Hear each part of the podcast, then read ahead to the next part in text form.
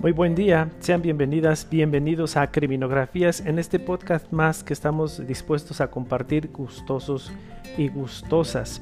Ya tiene algún tiempo que no había yo tenido el gusto y la oportunidad de subir un podcast a este su canal Criminografías y bueno pues antes de saber que a veces estamos muy atareados aquí en la licenciatura en criminología, en todas, en todas nuestras responsabilidades cotidianas. Eh, hoy en día pues eh, he abierto un espacio, un momento para compartir una reflexión no menos importante con ustedes, considero yo. Algo que en realidad pues es un tema todavía de alguna forma reciente y que sin duda considero desde mi perspectiva es un parteaguas para la historia de la humanidad. La pandemia COVID-19. Esta pandemia que entró o que llegó a este nivel de pandemia como indica el término de Organización Mundial de la Salud, eh, a nivel mundial, eh, pues digamos en el primer trimestre del año 2020, ¿no? Comenzó a, viralizarse todo, todas estas consecuencias biológicas de salud, eh, los contagios, las muertes y demás.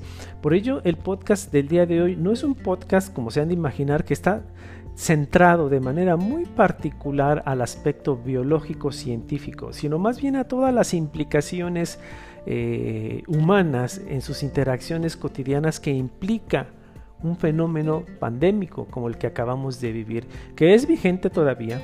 Todavía hay problemas, todavía hay contagios, todavía hay muertes.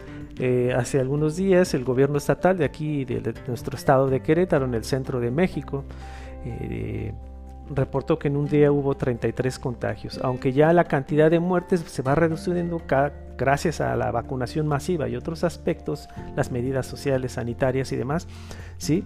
De todos modos es vigente, pero bueno, ya viéndolo un poco a la distancia, colegas, escuchas, un poco a la distancia, ¿qué reflexiones nos trae? ¿Qué aprendizajes? ¿De qué manera implica esto para los saberes científicos? Porque sin duda fueron uno de los protagonistas más importantes ¿sí? Para la afrenta, bueno, vamos a, darlo en un orden más taxonómico, fue un acontecimiento muy importante tanto para su identificación, su registro, su clasificación, eh, dar cuenta que correspondía a una cepa nueva, el SARS-CoV-2, de esta familia de coronavirus, y comienza todo el desarrollo científico en laboratorio para la creación de antídotos, de vacunas que puedan poner en vilo a este contagio tan masivo, virulento, que trajo todos los problemas que todos conocemos. ¿sí? Eh, por lo tanto, el título es Ciencia, Medios de Comunicación y Poder Político. Reflexiones críticas en torno a la pandemia COVID-19 en el mundo. Sí, ya con el título nos vamos dando cuenta que yo más bien voy a dar una serie de reflexiones, de ideas críticas respecto de cómo se manejó, cómo se percibió, de qué manera se interpretaba y cómo queda la ciencia finalmente. ¿Sí? Aquí en la licenciatura en criminología tenemos ese espíritu científico, ese espíritu fáctico de encontrar todos aquellos hallazgos que tengan que ver con los temas de interés y el tema de la pandemia no es ajena a los temas de interés de ámbito de estudio y aplicación de la licenciatura en criminología y del profesional en criminología en general, inclusive todas las áreas del conocimiento, las áreas de las ciencias sociales también incluidas, ¿no? Eh, bueno, estamos eh, ya finalizando el semestre aquí en Criminología WAC. Ya estamos en este momento en un periodo de exámenes, de entrega de trabajos finales. Nos estamos perfilando para las vacaciones de verano. Y bueno, este, este podcast, esta reflexión que quede a modo de cierre, aunque en el periodo de vacaciones que de manera oficial en nuestro calendario académico en esta universidad dura aproximadamente para los alumnos y alumnas un mes, eh, un mes y medio, cuando mucho. vamos a, hacer el esfuerzo por seguir compartiendo esta información de la cual agradecemos mucho la atención que han tenido. Somos eh, una comunidad pequeña todavía, pero en realidad rebasó nuestras expectativas modestas que teníamos en un inicio. Hoy en día somos un poco más de 700 suscriptores. No es mucho en comparación de otros canales, pero bueno, Criminología WAC está aportando desde sus pequeñas trincheras y nuevamente lo hacemos gustosos. Bien, ¿qué pasó con la pandemia COVID-19? Ustedes bien saben que en el último bimestre del 2019. Para algunos otros expertos, este problema o la presencia del SARS-CoV-2 sí, comenzó a hacer estragos en el país de China, ahí en el mercado de mariscos de Wuhan, ¿sí? en, esta provincia de, este gran país llamado China. ¿sí? desde septiembre de 2019, con esas pequeñas apariciones y contagios, no se sabía ciencia cierta qué era, si era una gripa común o si alguna cepa modificada, pero no se entendía el nivel de gravedad y principalmente la capacidad de contagio que tenía el SARS-CoV-2, ¿no? Pero vamos a ponerlo en un contexto más ah, enfático, que finalmente fue el último bimestre del 2019 donde se agudiza el problema en China, donde comienzan las restricciones, ¿sí? donde comienzan las contingencias, donde comienza a actuar el gobierno chino con ese estilo que tiene del encierro extremo, ¿sí? de, de tomar medidas drásticas, porque ya había dado cuenta que el virus era nuevo, era una cepa nueva, había habido algunos manejos políticos ahí de censura, algunos científicos que advirtieron en su momento que es tema de lo que voy a comentar un poco más adelante, sí, pero finalmente pues hoy en día nuestra aldea globalizada llamada planeta Tierra pues tiene muchos medios de comunicación, los viajes eh, oceánicos, los viajes aéreos, en un rato un virus con esa capacidad de contagio pues se traslada a otro continente, a otro país, a regiones cercanas y comienza esta viralización. ¿no? Eh, el 2020 fue el año del inicio, fue un año duro, ¿sí? fue cuando comenzaron a registrarse las muertes, comienza este caos en el sentido de que hay como un pánico colectivo mundial por este nuevo virus o esta nueva cepa Nadie quisimos ser contagiados. Algunos tuvimos el infortunio de ser contagiados. Algunos, inclusive quizá personas cercanas a nosotros, tuvieron pues la desdicha de haber perdido la vida por las causas eh, en, la salud corporal ¿no? de, los contagiados. Eh, a, manera de antecedente, entonces, pues sí, da inicio en el 2020, comienzan las restricciones, comienza la contingencia, en, los espacios públicos se reduce mucho la presencia, con todas las medidas del distanciamiento social, las medidas sanitarias vigentes, en todos los países se acordó, algunos países fueron más drásticos aún, cerraron sus aeropuertos, hubo casos eh, documentados, de personas muriendo en las calles, ¿sí? por, por falta de oxígeno, por estas consecuencias que, que, que acarrean el sistema respiratorio este, este virus. En fin, fueron momentos difíciles, había mucha incertidumbre en, el, en ese momento. La ciencia, inmediatamente comenzamos a ver a la ciencia. Siempre que ocurre algo de este nivel, de esta tesitura, inmediatamente volteamos a ver a la ciencia. Pero hay algunos aspectos que desde mi perspectiva como académico, como científico social, considero obstruyen el libre desarrollo de la ciencia. La época medieval, en donde esta visión teocéntrica dominaba todo desarrollo de conocimiento de entonces, sea filosófico, teológico, metafísico y demás, estaba completamente censurado y controlado por el poder eclesiástico. Hoy en día la ciencia sigue siendo controlada, sigue siendo, sigue siendo cooptada de alguna u otra forma. Los saberes científicos se supeditan ¿sí? a intereses económicos, políticos, mediáticos, en fin. Entonces, ¿qué tanto hemos superado esta parte? Hoy en día, en un contexto de mayor tecnología, de mayor amplitud de los saberes científicos, aún así la ciencia está supeditada y ese es el principal punto crítico en el cual voy a desarrollar en un momento. ¿no? Eh, cuando comienza a hacer estragos, vienen las medidas sanitarias, viene la contingencia, las restricciones, los distanciamientos sociales, etcétera, etcétera. Y, los científicos de los laboratorios renombrados del mundo, principalmente países como Gran Bretaña, Estados Unidos, Rusia, Francia, Canadá, principalmente comienzan con una carrera contra reloj a desarrollar una vacuna, un antídoto que pueda aminorar al menos las consecuencias del SARS-CoV-2, porque no hay una cura. No hay una cura, es un virus que se aloja en el ah, sistema respiratorio de los seres humanos, comienza a reproducirse y comienza a dejar sus estragos y en el peor de los casos la muerte. a nadie nos hubiese tocado, o nos, perdón, nos hubiese querido que nos hubiese tocado un contagio de este nivel, ¿no? Entonces viene este pánico colectivo, este pánico global, todas las restricciones y los laboratorios trabajando a marchas forzadas. De ahí emergieron algunas este, innovaciones, algunas primeras propuestas. No voy a mencionar el nombre de los laboratorios, pero de Estados Unidos nuevamente, Gran Bretaña, Rusia, con su vacuna que de la cual se enorgullecen mucho por su alta efectividad. Pero cuando hay un elemento, un recurso tan necesario que no existe, porque ni podemos decir que sea un recurso escaso. En ese momento no hay una no existe una vacuna, no hay un desarrollo de vacuna que pueda afrontar eficazmente a un virus de esta naturaleza. Cuando comienza a emerger estos nuevos desarrollos que le tomó muchas semanas y meses de esfuerzos a los científicos, a los biólogos, farmacobiólogos, a los virólogos, bacteriólogos, en fin, aquellos que están en laboratorio haciendo constantemente pruebas y demás para pues lograr tener un desarrollo de ese nivel para afrontar eficazmente a este virus que está trayendo tantos problemas, pues viene viene una serie de elementos que comienzan a obstruir, que comienzan a oscurecer esos hallazgos científicos que tomó tanto tiempo. Además hay que recordar, una vacuna, un desarrollo de una vacuna contra el SARS-CoV-2 no es un desarrollo que tomó meses, porque inclusive en algunos eh, medios se, habla de manera irresponsable que en tantos meses se desarrolló. No es así.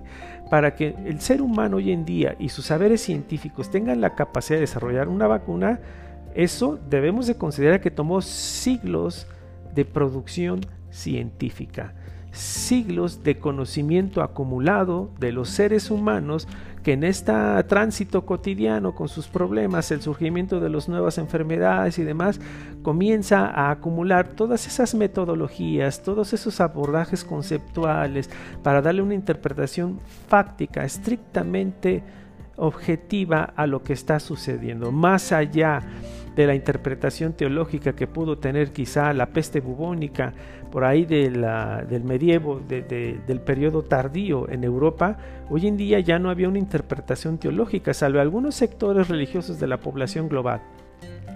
Las interpretaciones se supeditaban más hacia el enfoque científico. Nos hace falta la ciencia en ese sentido. ¿Qué está haciendo la ciencia? Y los laboratorios a marchas forzadas, contrarreloj, día a día morían personas. Se sabía de mayores este, contagios.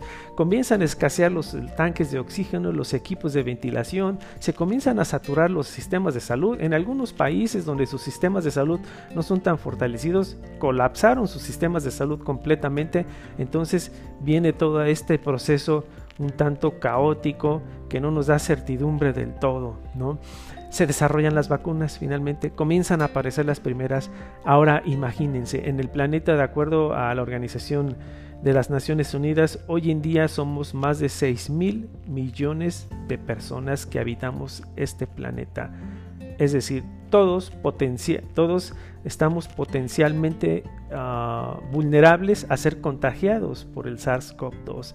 Entonces todos merecemos una vacuna, todos necesitamos una vacuna.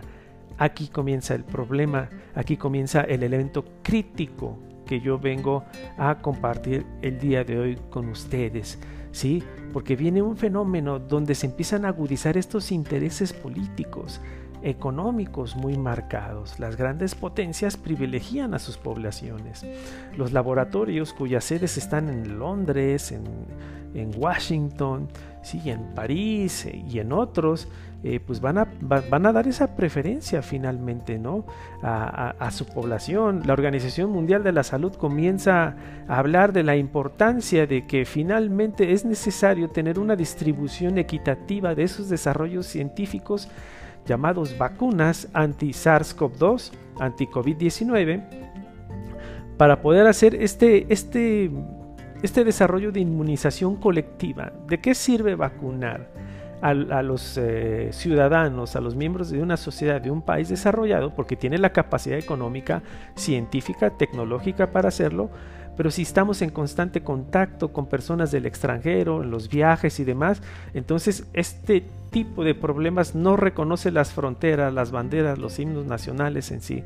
Simplemente es un problema de salud pública que atañe a una especie viva llamada Homo sapiens sapiens, que somos vulnerables a este tipo de contagios, ¿no? Entre los intereses políticos de las grandes potencias y que comienzan a, priorizar a sus poblaciones, que comienzan a priorizar y a proteger mediante las patentes. A mí me queda claro que las patentes en los medicamentos, en los hallazgos, son válidas porque finalmente de ahí es donde se autofinancian las grandes farmacéuticas, ¿no?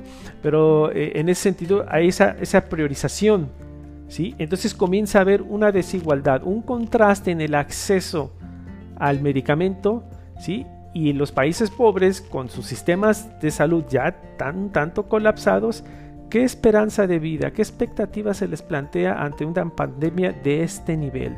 Estos intereses políticos, económicos de las farmacéuticas, de, de los gobernantes de estos países comienzan a marcar y dar muestra que finalmente vivimos en un mundo inequitativo, en un mundo injusto donde no todos podemos tener acceso a esto que tenemos derecho Insisto, el SARS-CoV-2 como un virus no reconoce fronteras, no reconoce nacionalidades, eh, adscripciones ideológicas, eh, religiones, etcétera, etcétera. Entonces, ese fue un gran problema que comenzó a, traer a la mesa de debate que nos falta mucho como sociedad global comenzar a actuar cuando tenemos un enemigo de frente en común y que nos está amenazando Abro paréntesis, un ejemplo alterno, la crisis mediática.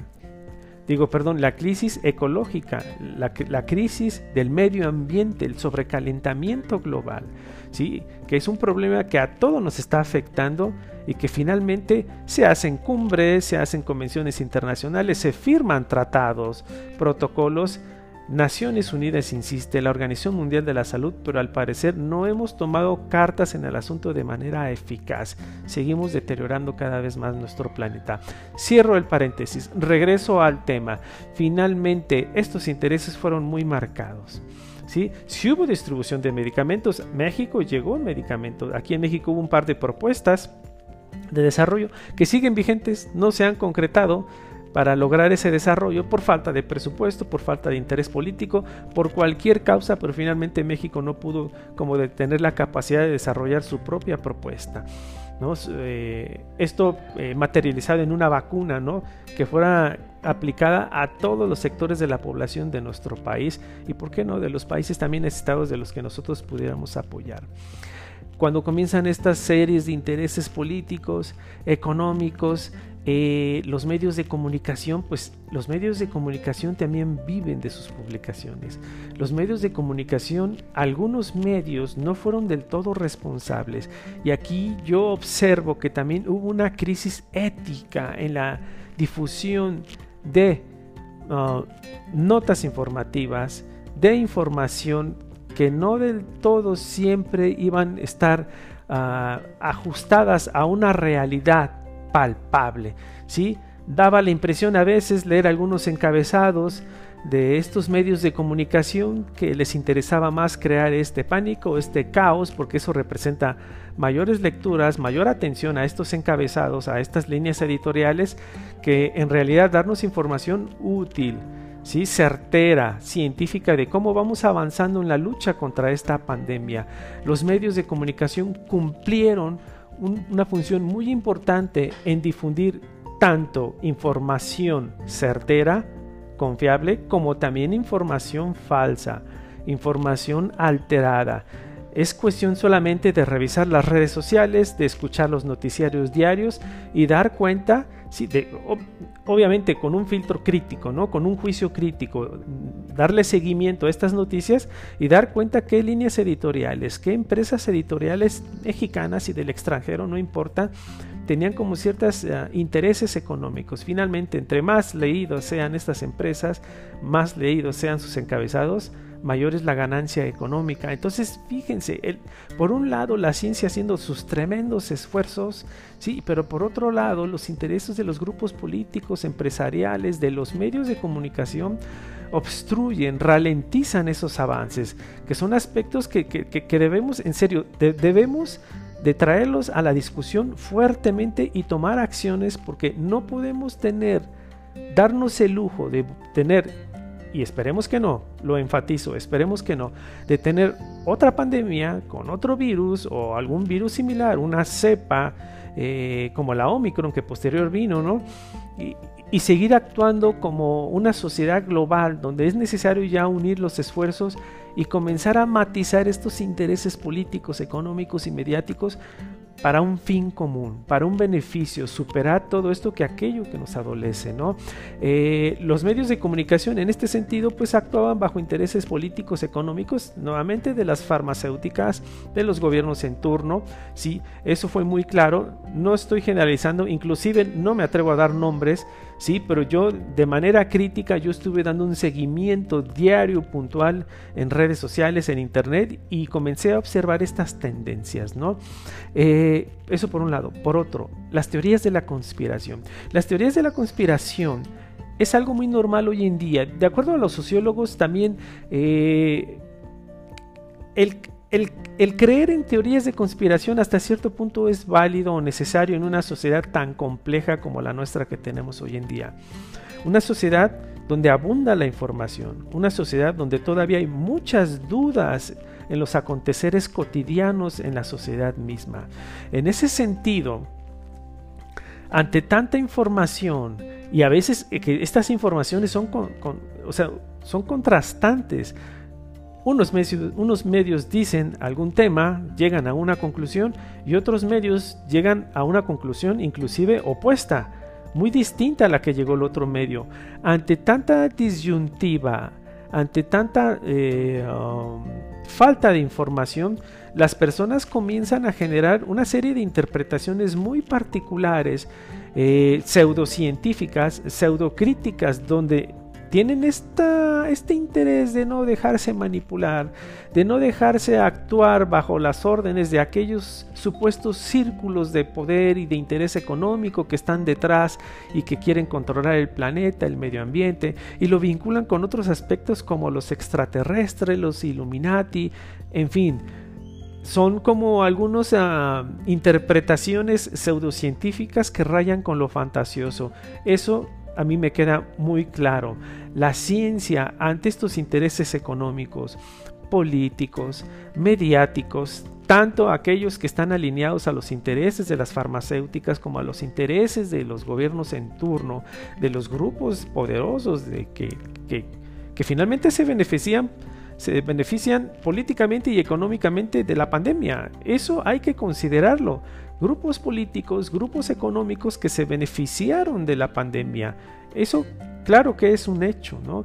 Entonces, las teorías de la conspiración que tenía que ver con que el manejo de la pandemia y la aparición del SARS-CoV-2, pero que finalmente era la tecnología 5G en la telefonía celular la que estaba causando estos problemas y una serie de otras interpretaciones que en realidad no puse mucha atención, pero algunas lecturas hice nada más como para contextualizar este análisis que estuve realizando a lo largo de estos dos años, ¿sí? Dan cuenta que la sociedad adolece de un conocimiento real, de un conocimiento necesario, pero es absurdo, colegas escuchas, porque finalmente dependemos de la ciencia, esperábamos los hallazgos de la ciencia. Comienza el movimiento antivacunas, ¿sí? donde en realidad no se cree en la eficacia de las vacunas. Inclusive se introducen algunas otras teorías como que nos iban a implementar microchips para tener un control de nuestros organismos, de nuestra población, etcétera, etcétera.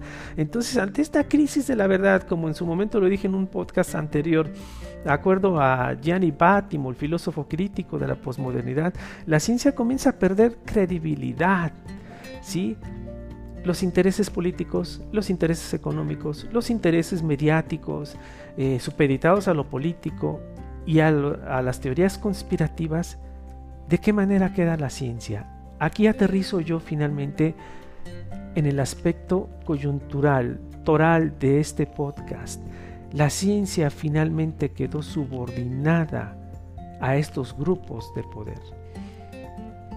Aquí cabe, eh, eh, eh, este tema da para mucho discutir, para mucho reflexionar, porque la ciencia es tan necesaria. Finalmente, desde mi perspectiva, la ciencia nos ayudó a superar esta pandemia. Insisto, todavía no está completamente superada, pero los desarrollos científicos nos trajeron nuevamente a las calles, a las aulas de clase, de clase perdón, eh, a los trabajos, a, los espacios de recreación, gracias a la ciencia. ¿Por qué la ciencia siempre se subordina ante estos intereses? ¿Por qué la ciencia no debe de colocarse en un ámbito aparte cuyos desarrollos se respeten sin ningún interés económico? Me queda claro que el desarrollo científico, elaborar una vacuna, hacer la investigación, implica ¿sí? gastos económicos, pero finalmente las ganancias ¿sí? que se supediten a estos pequeños grupos, ¿por qué la ciencia tendría que entrar a una dinámica de esta naturaleza? Una dinámica, y si me permiten la expresión, una dinámica perversa.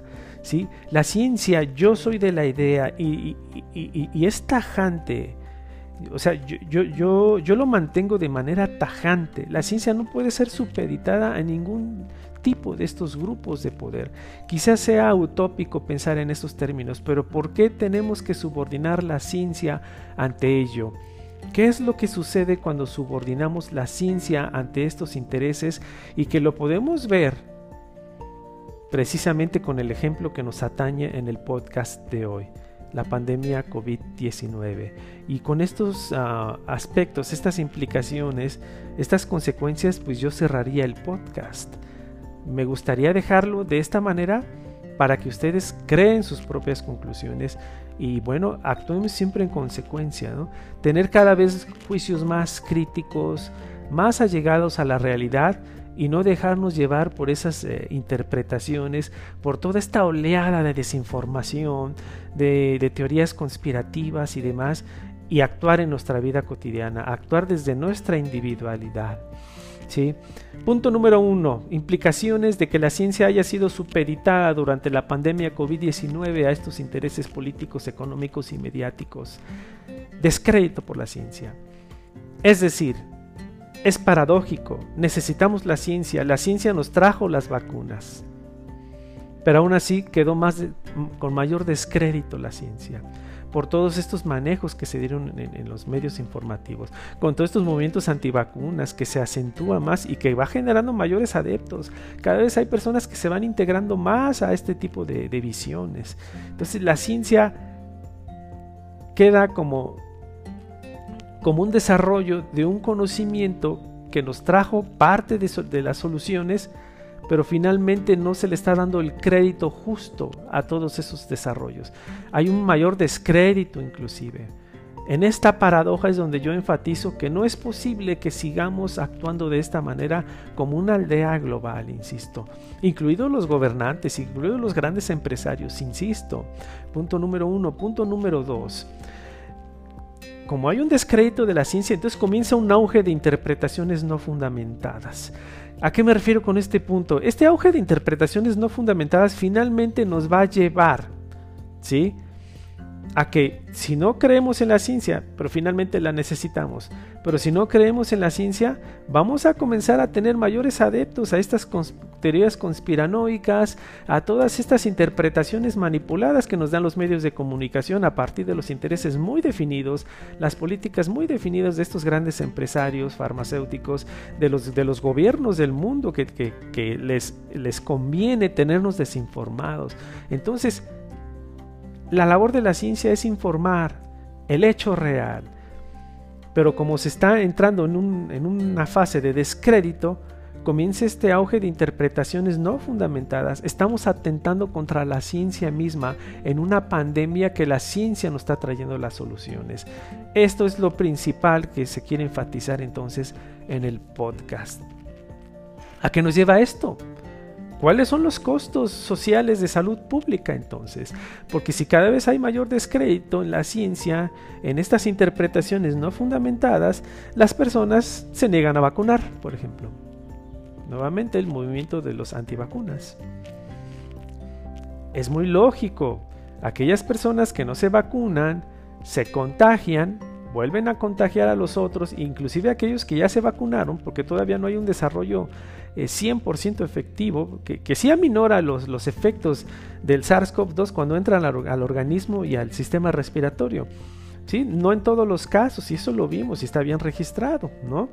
Pero finalmente aquellas personas que no, tienen, que no le dan crédito al desarrollo científico y deciden no vacunarse, entonces están atentando contra la salud pública a partir de una decisión individual, de una creencia ideológica o una postura política muy particular, ¿sí?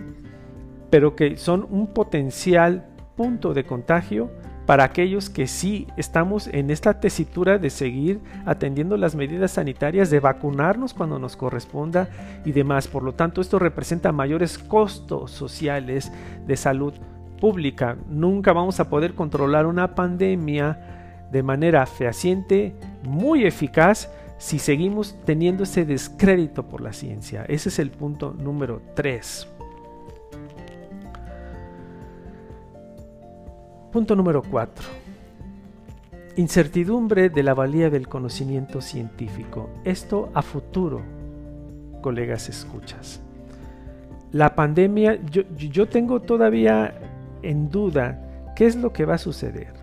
Hoy en día ya nos podemos ver en clase, en los espacios públicos, en el cine, en las plazas, en los trabajos, ¿sí? Pero finalmente, ¿cuáles van a ser las consecuencias respecto del conocimiento científico y cómo los seres humanos en esta aldea global lo percibimos? Me parece que es muy fresco. Eh, eh, eh, estamos superando la pandemia. ¿Qué va a suceder de aquí a unas décadas? Si ya se ha demostrado que finalmente ocupamos de la ciencia, pero a su vez hay un descrédito, ¿sí? hay un auge de interpretaciones no fundamentadas entonces el conocimiento científico queda a la deriva como una incertidumbre. No quiero ser como un tanto catastrofista o escucharme un tanto mesiánico, apocalíptico. No, porque finalmente mucha gente está convencida y seguirá convencida de la eficacia de la ciencia. Pero siempre va a haber sectores de la población que tengan estas grandes dudas e inquietudes respecto de la eficacia de la ciencia. Esta incertidumbre finalmente no es del todo deseable. ¿sí? El conocimiento científico nos ha tomado miles de años en desarrollarlo. Se ha agudizado más a partir del siglo XIX en esta Europa decimonónica del positivismo en Francia. Ahí comenzó un proceso de mayor auge, de mayor eh, eh, desarrollo. Pero, ¿qué tanto es cierto esto de la crisis de la verdad que se plantea hoy en día? Los terraplanistas, los antivacunas, todas las teorías de la conspiración que desdeñan la eficacia de la ciencia, que politizan la ciencia, que mediatizan la ciencia, que someten a intereses económicos a la ciencia y sus hallazgos. Todos estos eh, aspectos, desde mi perspectiva muy personal, ¿eh? dan incertidumbre. La ciencia no puede dar incertidumbre. Es más, la ciencia, desde que se plantea el conocimiento científico, la búsqueda de la verdad, la lógica, la búsqueda de la verdad, la resolución de la duda, estoy hablando desde la Grecia clásica, desde siglo VI antes de Cristo. ¿Qué es lo que buscaba el saber racional? Todavía no podíamos denominarle ciencia, pero ¿qué es lo que buscaba finalmente el saber racional? Resolver las dudas. ¿Qué es lo que busca la ciencia hoy en día? Resolver las dudas, resolver los problemas, resolver las necesidades. La pandemia COVID-19 emerge por una nueva cepa llamada SARS-CoV-2 que está causando estragos en la salud de las personas, es una nueva duda. Es, un nuevo problema y muy agudo que tenemos que atender. Entonces la ciencia es la primera en confrontarlo, es la primera en establecer sus mecanismos para llegar a la resolución de ese gran problema. Pero si hay descrédito, si hay malos manejos, si hay intereses económicos, políticos económicos, si hay manipulación mediática, si hay teorías de la conspiración que cada vez tienen más seguidores, ¿sí? si hay gobiernos del mundo que algunos que les interesa por intereses económicos mantenernos desinformados y demás, entonces ¿dónde queda la ciencia? ¿De qué manera la ciencia va a lograr dirimir la incertidumbre, va a lograr darnos las respuestas. De qué manera esta incertidumbre, y con esto cierro, esta incertidumbre que se generó a partir de esta mala experiencia que tuvimos como planeta entero, nos va a afectar en un futuro, no sé, en un corto, mediano largo plazo, no sé.